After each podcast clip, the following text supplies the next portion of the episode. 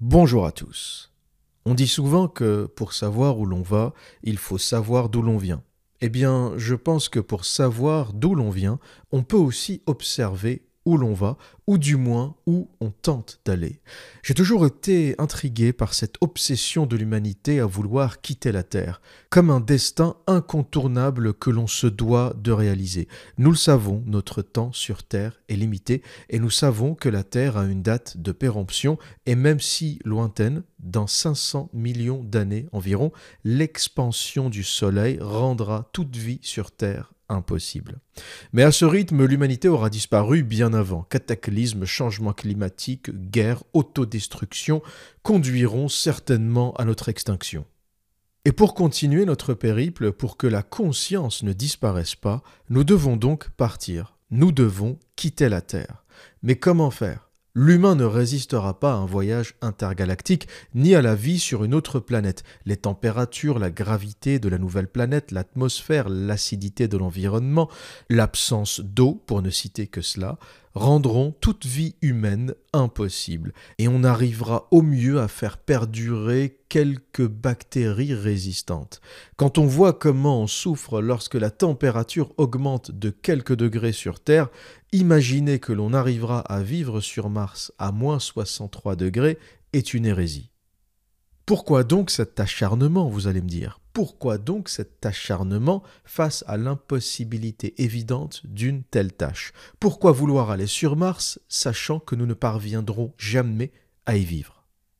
Eh bien, ce qu'il faut comprendre, c'est que ce que nous tentons de sauver collectivement, ce n'est pas notre enveloppe charnelle, mais notre conscience. C'est ça qui doit survivre. Quelque part, le corps n'est qu'une enveloppe, n'est que le véhicule de notre conscience. Le miracle, ce n'est pas le corps humain. Le miracle, ce n'est pas la vie. Le vrai miracle sur Terre, c'est la conscience. Le vrai miracle dans l'univers, c'est la conscience qui n'existe nulle part ailleurs, du moins avec les informations dont on dispose aujourd'hui. On trouvera des vies bactériennes, il est possible qu'il y ait eu d'autres vies quelque part dans l'univers, mais de la conscience, nous n'avons pas de preuve de l'existence de ce miracle qu'est la conscience. Et la conscience à un niveau supérieur, la conscience de sa conscience. Le problème d'Homo sapiens, c'est pas qu'il est uniquement conscient, c'est pas qu'il est conscient de son environnement, de la pluie, du vent, euh, des oiseaux, ça c'est la conscience. La conscience de la conscience, c'est quand tu commences à te poser la question pourquoi suis-je conscient? Pourquoi ai-je cette conscience? Pourquoi ai-je cette capacité à réfléchir? Pourquoi ai-je cette capacité à raisonner? Qu'est-ce qui fait de moi un être aussi singulier. C'est ça la dépression d'Homo sapiens. C'est pour ça qu'il est sapiens deux fois. Homo sapiens sapiens. Il a la conscience de sa conscience. Il se pose des questions du pourquoi il réfléchit, pourquoi il pense, pourquoi il a une conscience, et ça le déprime parce qu'il ne trouve pas de réponse à sa question. D'où l'importance et d'où aussi notre acharnement et notre travail sur l'intelligence artificielle. Parce que nous le savons collectivement, ce n'est pas l'homme qui va quitter la planète, ce sont les machines tous les gens sérieux qui travaillent sur euh, les projets qui nous mèneront à quitter la Terre savent très bien que ça passe par le transfert de la conscience humaine dans des machines. Seuls les robots pourront transporter notre conscience et la faire voyager pendant des milliers d'années-lumière ou pendant le temps nécessaire à trouver d'autres planètes capables d'abriter la vie. Et d'ailleurs, lorsqu'on observe quelqu'un comme Elon Musk, il est assez représentatif de cette tendance parce qu'il travaille autant sur les fusées qui sont censées nous faire quitter la Terre que sur l'intelligence artificielle et sur les robots.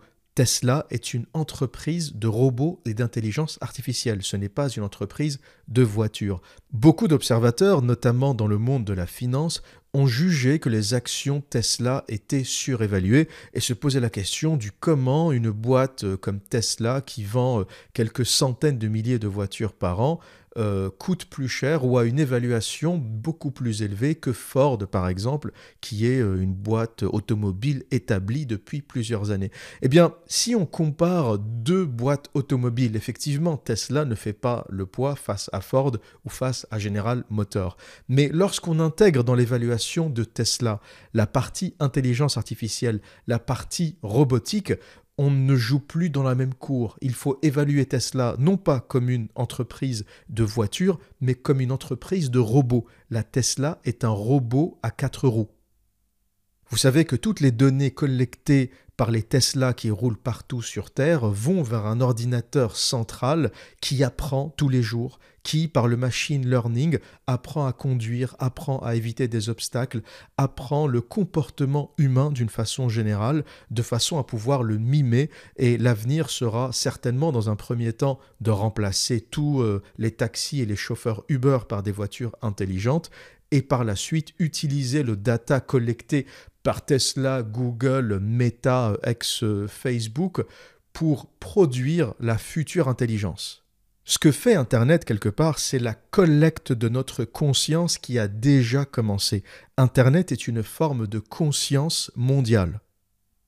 Internet est un cerveau mondial qui apprend, qui apprend de nos usages, qui apprend de nos comportements, qui apprend de notre utilisation, Internet, au travers de Google, Meta et Tesla, est en train d'apprendre comment les humains fonctionnent.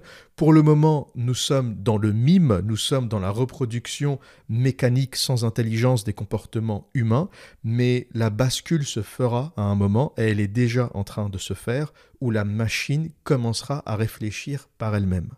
Beaucoup de spécialistes et d'ingénieurs disent que la conscience artificielle est impossible, il est techniquement impossible que ça arrive, mais bon, des choses qu'on a jugées comme impossibles et qui ont fini par arriver, il y en a tellement, surtout dans le monde de la tech et de l'informatique, qu'on n'est pas à l'abri de cette surprise. Et on voit déjà des échantillons dans euh, OpenAI, qui est financé en partie par Elon Musk, et qui commence déjà à présenter des prémices accidentelles de comportements qu'on pourrait juger comme anormaux, où la machine commence à prendre des initiatives. C'est au stade embryonnaire, c'est des initiatives que la machine va prendre sur des petits jeux vidéo où elle va diverger de l'algorithme initial et où euh, les comportements euh, générés vont complètement échapper à ce qui a été initialement programmé. Mais euh, les évolutions sont exponentielles et on n'est pas à l'abri dans 30 ans, dans 40 ans, dans 50 ans à être un jour en face d'une machine qui va se réveiller et qui va commencer à prendre des initiatives.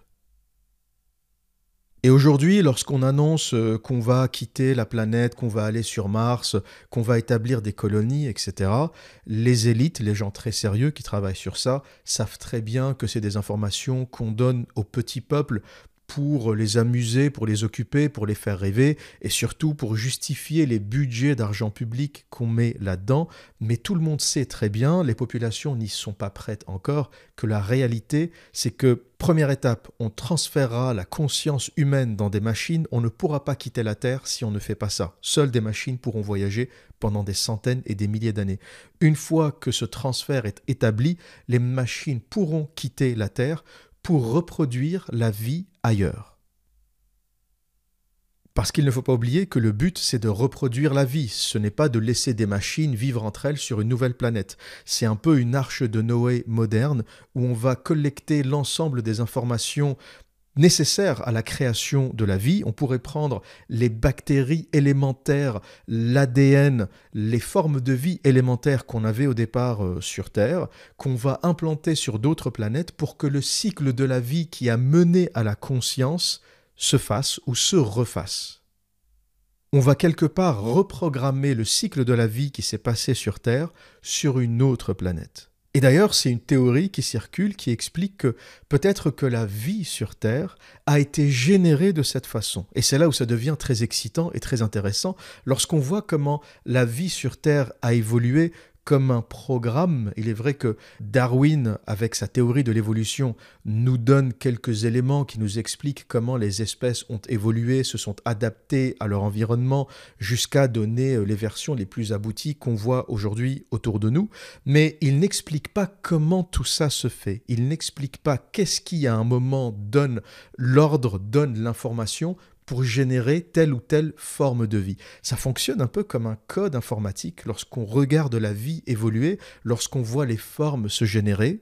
Qu'est-ce qui fait qu'une oreille a telle forme? Qu'est-ce qui fait que les proportions d'une oreille et d'un escargot sont à peu près les mêmes? Qu'est-ce qui fait qu'on retrouve la courbe ou la spirale de Fibonacci euh, partout dans la nature qui se répète avec une précision mathématique parfaite, que ce soit la spirale euh, que fait l'eau lorsque vous videz votre évier, ou euh, la spirale que forme votre oreille, ou la spirale d'un escargot, toutes ces spirales ont à peu près le même ordre géométrique ou la même logique mathématique.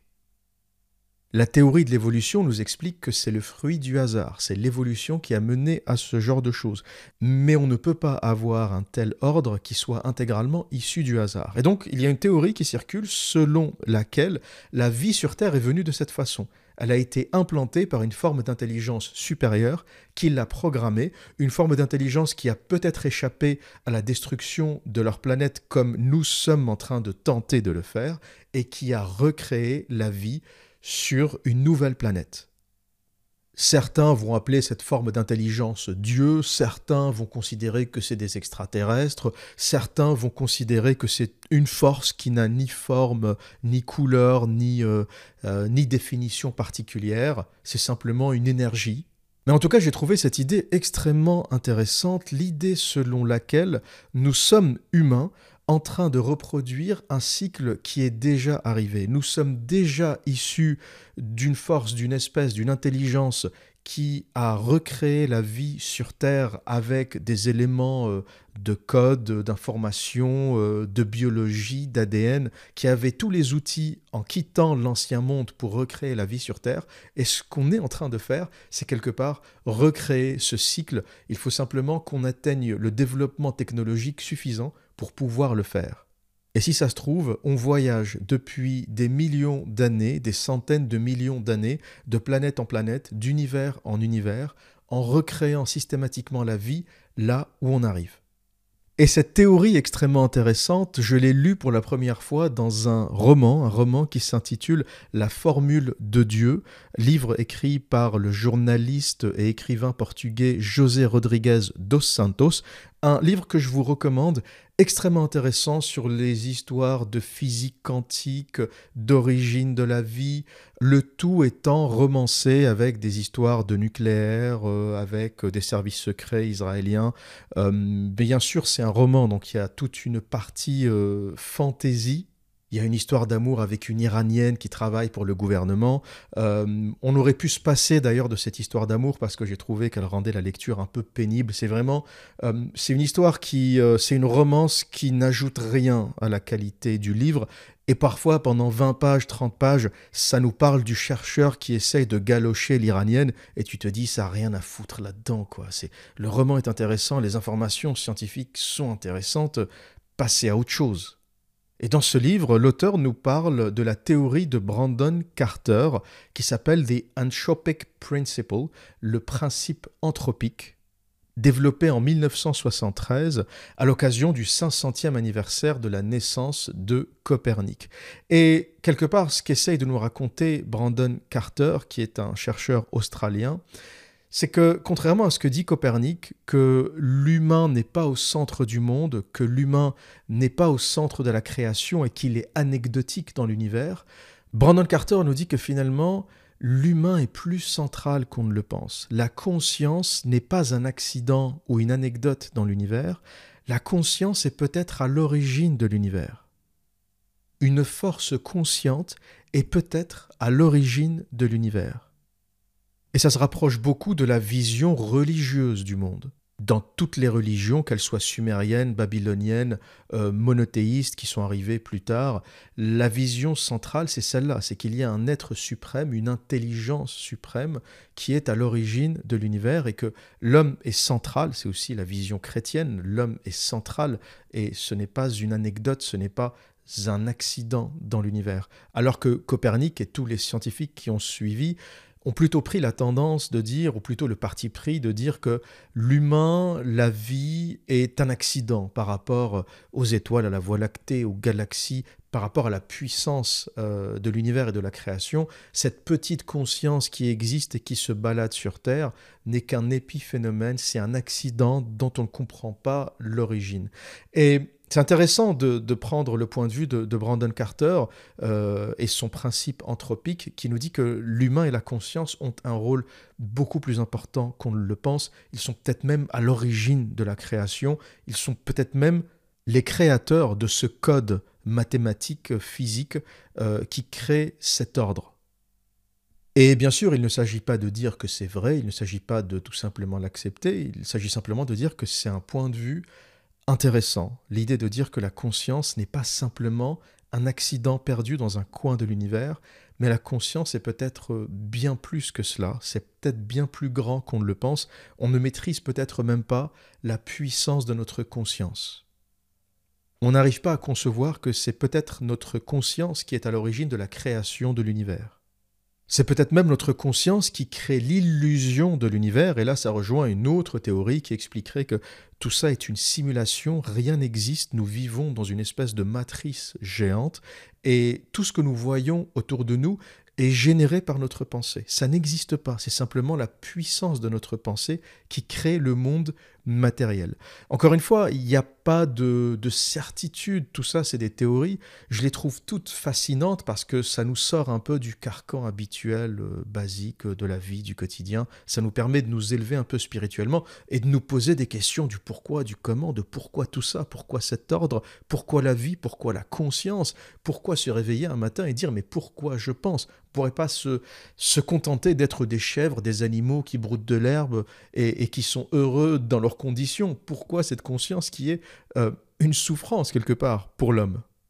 Et l'élément qui me pousse à croire que l'humain n'est pas un animal naturel, n'est pas un animal qui a évolué naturellement, c'est là où euh, la théorie de Darwin de l'évolution trouve ses limites, c'est que l'humain est un animal assez bizarre. Et déjà par la taille de son cerveau, et par un autre phénomène qui est la durée de gestation de la femelle chez l'humain. Lorsqu'on regarde toutes les espèces animales, l'accouchement est extrêmement facile. Vous regardez une jument accoucher, le petit sort, il tombe, il se dresse sur ses quatre pattes et il commence à marcher. Lorsqu'on voit le bébé humain, on a l'impression qu'il n'est pas fini. Alors déjà, il sort dans d'atroces douleurs, ce qui est assez rare dans le monde animal. Hein. Regardez un dauphin accoucher, le petit dauphin qui sort naturellement et qui suit sa mère. Regardez toutes les espèces animales, terrestres, marines. Euh, l'accouchement se fait assez facilement. Chez l'humain, c'est très très dur avec un taux de mortalité élevé. Et autre chose, on a l'impression que la femelle n'a pas fini sa gestation. Lorsque le petit sort, tu as l'impression qu'il n'est pas fini et il faut s'en occuper encore pendant 12 euh, mois, 18 mois, avant qu'il ne puisse euh, marcher, se dresser, se déplacer, euh, et encore plus pour qu'il soit complètement propre. Et l'auteur Yuval Noah Harari en parle très bien dans son livre Sapiens, que j'ai lu et que j'ai adoré, mis à part quelques pages où il a fait une petite dérive sur la théorie du genre, j'ai pas compris. A un moment, il y a deux pages où il explique que le genre a un peu évolué et que finalement euh, c'est une construction sociale qu'on peut choisir. J'ai failli jeter le livre à ce moment-là. Le livre était génial au début, hein. tout y passe, le code d'Amourabi, euh, l'évolution, le darwinisme, la société, il parle même de l'entreprise, la création de l'entreprise qui est une invention humaine. On crée une personne morale qui n'existe pas et ça devient une entité. Donc un livre extrêmement intéressant, et là au milieu, t'as la théorie du genre, t'as envie de les foutre des baffes. Je me suis fait violence pour finir le livre et j'ai bien fait de le faire. C'est fou comme euh, deux pages dans un livre de, euh, je sais plus, peut-être 400 pages, peuvent euh, te faire arrêter la lecture. Mais je me suis dit, il a fait un pas de travers, c'est pas grave. Peut-être qu'il avait aussi euh, des gens à rassurer ou des financiers ou ceux qui l'ont aidé à publier son livre. Il avait peut-être des ascenseurs à renvoyer et il fallait qu'il glisse la théorie du genre dans son livre. On ne sait pas, il y a peut-être aussi un peu de politique dans tout ça. Mais le livre dans son ensemble est très bien et je vous le recommande. Je vous mettrai un lien en description si vous ne l'avez pas encore, si vous ne l'avez pas encore lu. Et il y a un passage où il parle justement de ça, il parle de l'accouchement et il explique à quel point l'accouchement chez l'humain est bizarre. L'accouchement chez Homo sapiens est bizarre. Et son analyse, c'est que l'accouchement est prématuré chez l'humain en raison de sa tête Le bébé, s'il allait au bout de sa réelle durée de gestation, qui devrait excéder 9 mois, finirait par tuer la mère et finirait par mourir. L'humain a une tête trop grosse pour euh, le vagin, pour l'anatomie, pour le bassin féminin. Et donc la nature aurait privilégié les femmes qui ont donné naissance prématurément, donc au bout de 9 mois, au lieu de, par exemple, je dis n'importe quoi, 10 mois ou 12 mois, et on arrive à une situation où tous les bébés humains finalement naissent prématurément simplement pour permettre la sortie du bébé et de sa tête sans causer trop de dommages euh, sur la mère. Et c'est une théorie qui tient la route parce que quand tu vois le gamin sortir, il est fragile, il est aveugle. Pendant les premières semaines, ça sert à rien de faire des sourires au bébé, il voit rien du tout. Et tu as vraiment l'impression qu'il n'a pas fini sa gestation. Tu pourrais lui ajouter euh, six mois dans le ventre de sa mère pour finir complètement son évolution, solidifier un peu ses os, son crâne, finir ses yeux, etc. Et comment expliquer par l'évolution un tel accident? Comment expliquer que le cerveau du bébé humain ne soit pas adapté à l'anatomie de sa mère, alors que le tout a évolué pendant des millions d'années pour arriver à cette situation? Eh bien c'est là qu'entre euh, la théorie qui consiste à dire que l'humain a peut-être été génétiquement modifié, c'est un primate, c'est un singe sur lequel on est intervenu pour le changer. Pourquoi? Parce qu'il y a trop de choses qu'on n'arrive pas à expliquer. Il y a d'abord l'intelligence, ce cerveau qui grossit d'un seul coup. Les théories darwiniennes n'expliquent pas comment le cerveau humain se met à grossir. Peut-être qu'il y a des explications aussi simples que l'environnement. C'est peut-être un singe qui s'est mis à manger de la viande en quantité, ça a impacté euh, son anatomie et son cerveau et sa digestion, et euh, le cerveau a explosé, a grossi en volume. Peut-être que c'est une bactérie qui a perturbé euh, la génétique. On ne sait pas vraiment pourquoi c'est le seul primate avec un cerveau aussi gros, aussi intelligent, aussi développé. Et d'ailleurs, il y a d'autres singes, d'autres primates qui mangent de la viande et qui n'ont jamais développé de cerveau aussi gros. Peut-être que c'est l'environnement, peut-être qu'une tribu a été isolée en raison du climat euh, dans un endroit particulier, ont eu accès à des minéraux particuliers, à une alimentation particulière qui a développé le cerveau de manière excessive. Euh, on ne sait pas. Voilà, la vraie réponse c'est on ne sait pas. Et c'est pour ça qu'on arrive à des théories qui tentent d'expliquer la chose en disant peut-être qu'il y a eu métissage avec une forme extraterrestre. Et une forme extraterrestre, c'est pas forcément un alien cliché avec la grosse tête euh, qui arrive euh, de Mars euh, sur la Terre. Hein. C'est pas Mars attaque, c'est pas les films de science-fiction. Ça peut être quelque chose de très subtil. Ça peut être une bactérie qui est arrivée sur Terre. Ça peut être un être bien moins développé que ce qu'on pourrait penser et qui aurait changé anatomiquement l'humain. Et ce qui est intrigant, c'est que cette théorie du métissage, d'un primate avec une intelligence supérieure, avec une vie supérieure, on la retrouve aussi chez les Sumériens il y a 6000 euh, ans.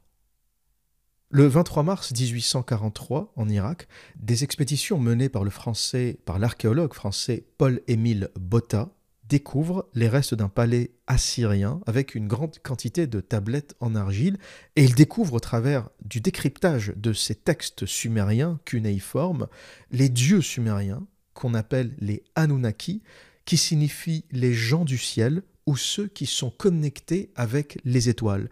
Les Sumériens avaient déjà à l'époque des divinités qui seraient venues du ciel pour vivre sur Terre. Et ce qui est encore plus intrigant, c'est que dans ces tablettes en argile, on retrouve des informations extrêmement précises sur l'espace, les planètes, l'univers, des croyances en différentes constellations, en différentes planètes. C'est ce qu'on a appelé la religion cosmique. Et ce catalogue des étoiles nous donne des informations sur les distances entre les planètes, entre les astres, et on ne sait pas comment ils ont obtenu ces informations, à moins qu'ils soient euh, extrêmement doués en mathématiques simplement par l'observation, mais pour l'époque c'était extrêmement étonnant.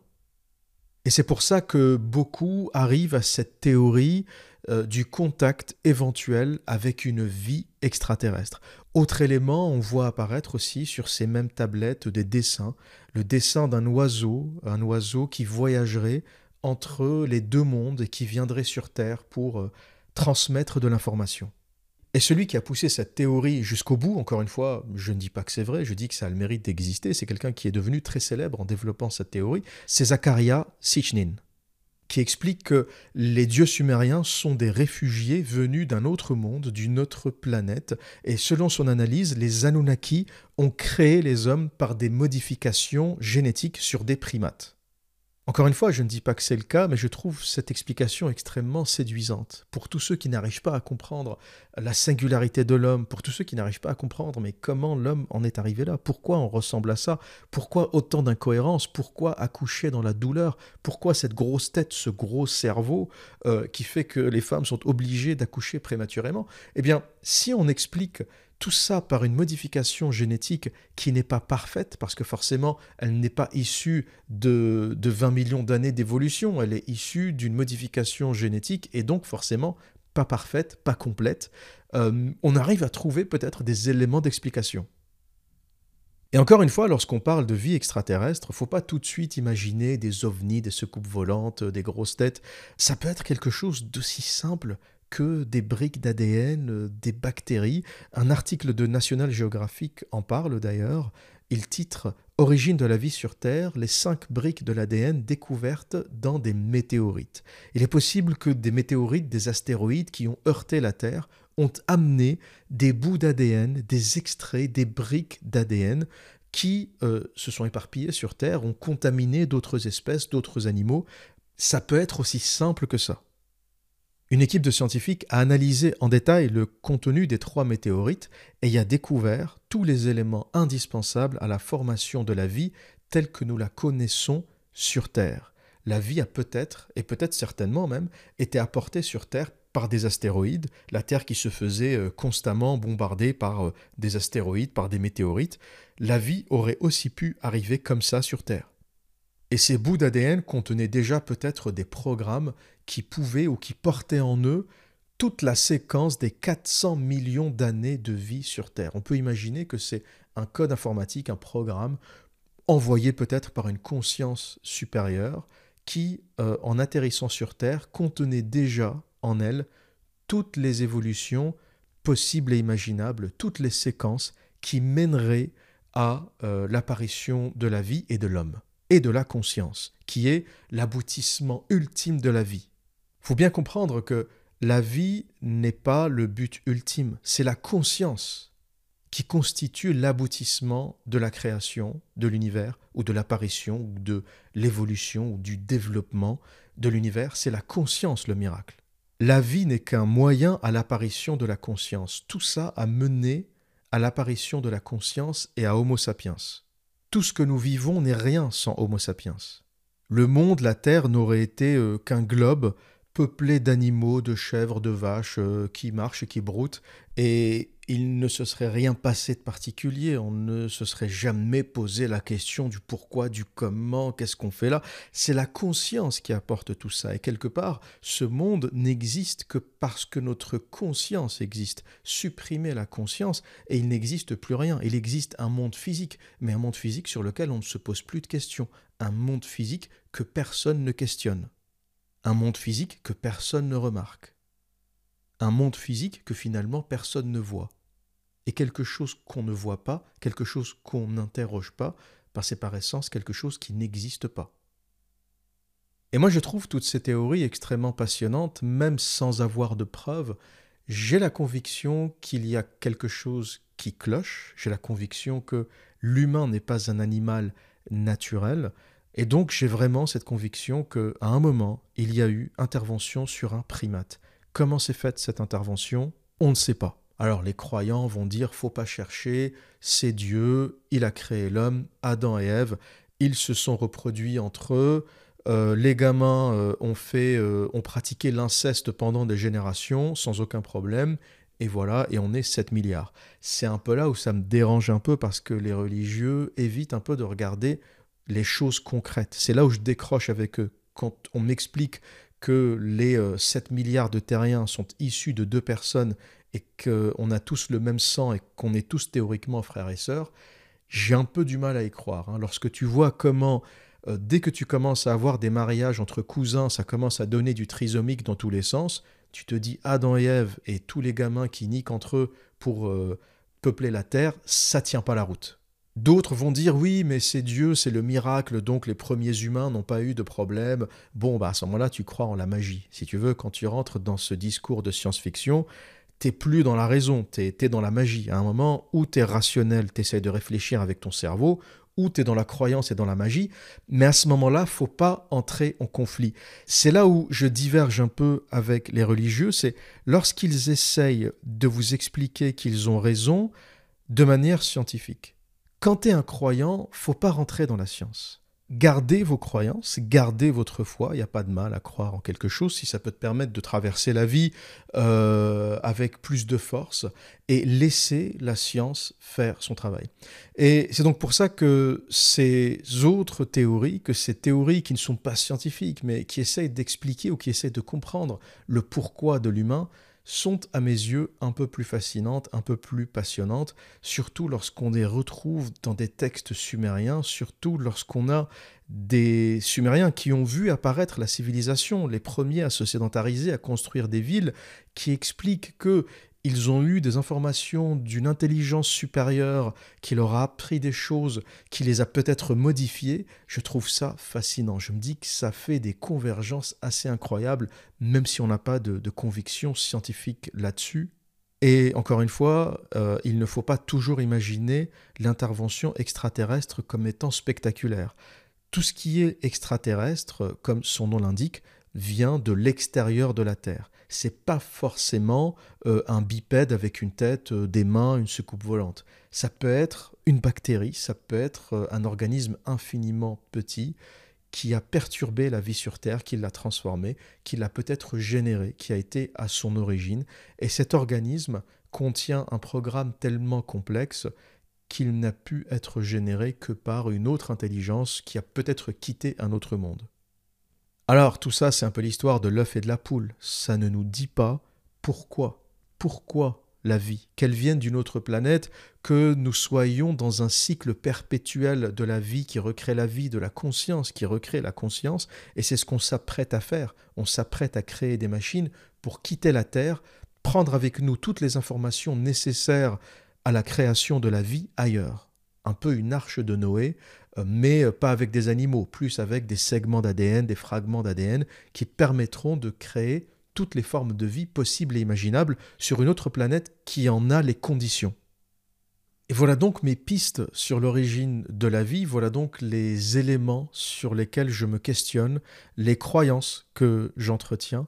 La première, c'est que nous nous apprêtons à quitter la Terre ou nous avons envie de quitter la Terre parce que nous l'avons déjà fait. J'ai toujours trouvé cette tendance de l'humain à regarder vers le haut, quelle que soit la croyance, sumérienne, religieuse, que ça soit euh, Yahvé, Allah, euh, Dieu, euh, Zarathustra, quelles que soient les divinités, les Anunnaki, ça vient toujours du ciel. On est toujours à regarder en haut, comme si quelque part on venait de là-bas et on a envie d'y retourner.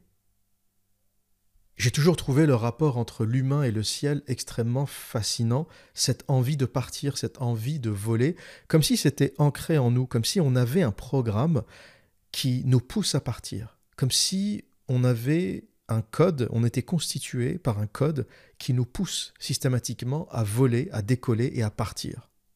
Et cette théorie fascinante du cycle qui se répète, vous la trouverez dans le roman La Formule de Dieu, écrit par le journaliste et écrivain portugais José Rodrigues dos Santos. Je vous mettrai le lien en description de cette vidéo. C'est un roman exceptionnel. Comme je les adore, ça mélange euh, des données scientifiques réelles au sujet de la physique quantique, au sujet de la loi de l'observateur, un sujet dont je vous parlerai, un autre sujet dont je vous parlerai, qui mélange plein d'informations scientifiques fascinantes avec une histoire romancée, une histoire d'amour euh, pour que le texte colle bien ensemble. Mais si vous voulez, les informations que vous y trouverez sont beaucoup plus intéressantes que la petite amourette ou l'histoire d'amour euh, entre le chercheur euh, et sa copine iranienne. Et il y développe la théorie anthropique de Brandon Carter, l'Australien, Et cette idée selon laquelle nous sommes constamment en train de répéter un cycle, la vie a peut-être été implantée par une intelligence supérieure sur Terre, et maintenant que nous sommes cette intelligence supérieure, nous nous apprêtons à quitter la Terre et d'implanter la vie sur une autre planète, et ça serait un cycle permanent de déplacement dans l'univers pour conserver notre bien le plus précieux, qui n'est pas le corps, qui n'est pas notre enveloppe charnelle, mais qui est notre conscience. Le miracle, c'est la conscience. Tout le reste n'est qu'un véhicule pour supporter la conscience. La conscience est unique, le corps n'est pas unique. On développera des machines, des cyborgs qui pourront voir, sentir, toucher, capter, avec des millions, des milliards de capteurs qui seront certainement plus performants que le corps humain. Par contre, recréer la conscience, là, c'est une autre paire de manches. Et on arrivera à transférer nos consciences, ou le but, c'est d'arriver à transférer nos consciences dans une machine. C'est ce qu'Internet est déjà en train de faire par la collecte d'informations créer une conscience planétaire, un super robot, une super intelligence qui sera capable, une fois qu'elle aura pris le contrôle, de partir, de quitter ce monde qui aura l'intelligence supérieure pour créer toutes les technologies nécessaires au départ. Et c'est pour ça que je disais que la personne la plus représentative de ce schéma aujourd'hui, c'est Elon Musk, qui s'intéresse d'un côté aux fusées et d'un autre côté à l'intelligence artificielle, aux robots, à l'information, aux data, au machine learning. Et aujourd'hui, tous ces robots sont en stage, ils sont en observation. Les Tesla, les Google, les Meta, tous ces algorithmes sont en apprentissage, ils sont en train de mimer les hommes, ils sont en train d'apprendre avant de passer à l'étape supérieure qui sera tout simplement celle de la conscience. Et je suis encore plus conforté dans cette idée par les textes sumériens qui explique et qui parle de ces dieux étranges, les Anunnaki, qui seraient venus d'on ne sait où, euh, modifier les singes, modifier les primates euh, pour donner les humains, transférer leur technologie, transférer leurs informations, transformer les humains par l'information et changer la vie sur Terre. Avec bien sûr cette singularité de l'humain euh, dont parle Noah Harari. Je vous mettrai aussi euh, le lien vers le livre Sapiens en description de cette vidéo, qui vient encore une fois par ses observations conforter cette, euh, cette intuition sumérienne, on va dire, des dieux qui seraient venus transformer des primates. Lorsqu'on voit l'humain, lorsqu'on voit le bébé enfant, on le voit naître prématurément, on peut se poser la question du pourquoi est-il aussi fragile?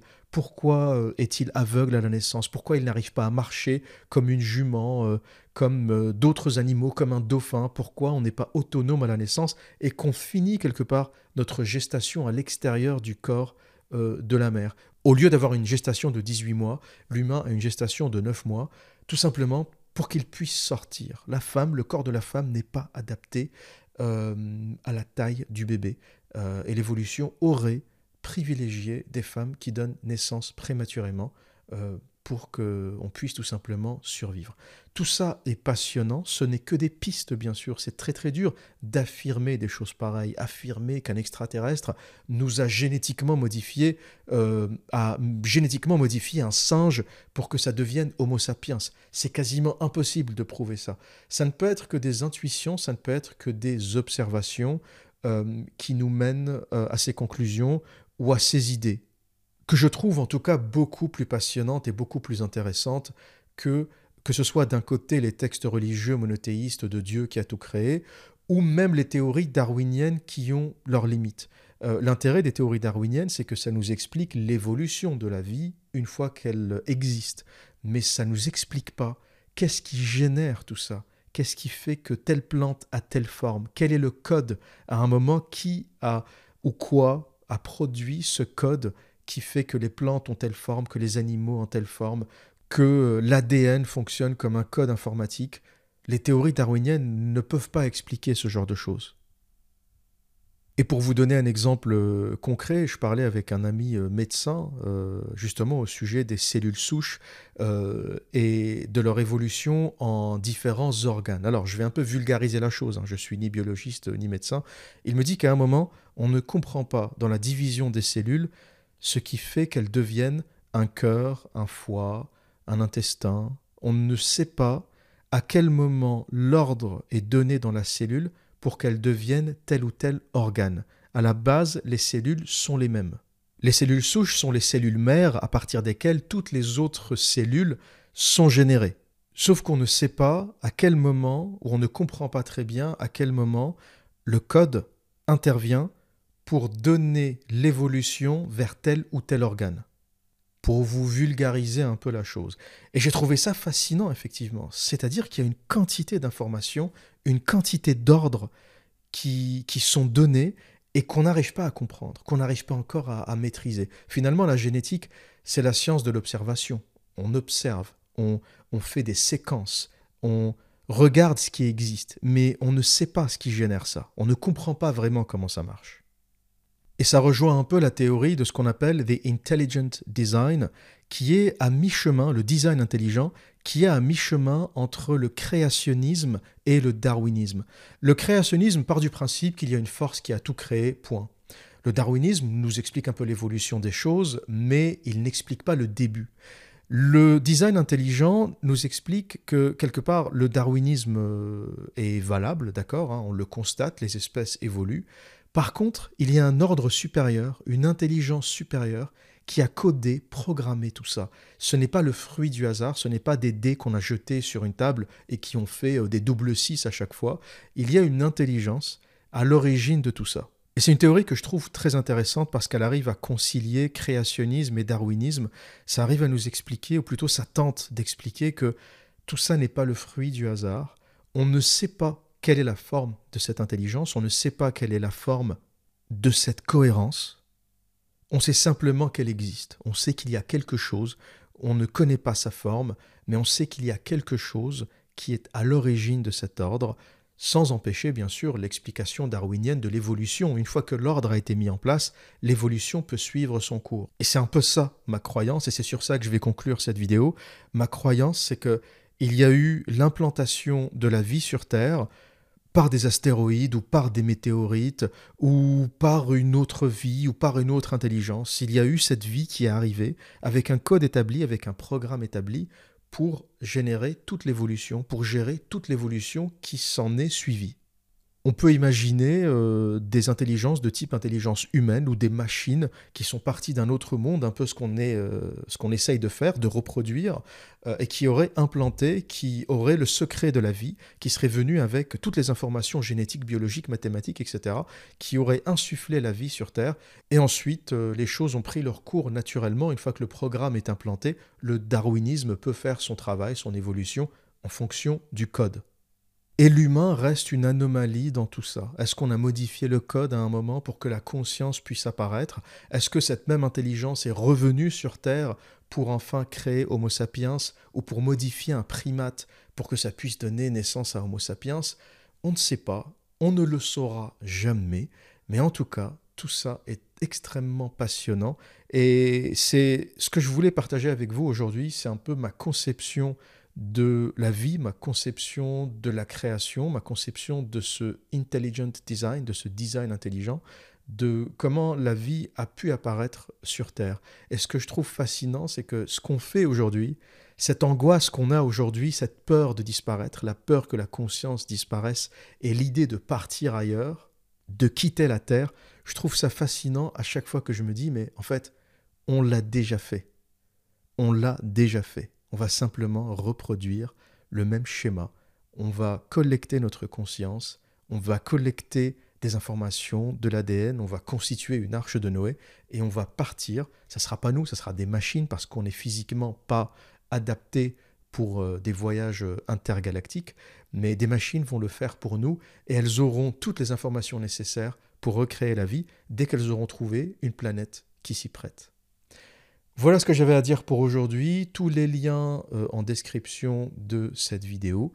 Et que dire d'autre? Eh bien, comme à mon habitude, prenez soin de vous et à très bientôt.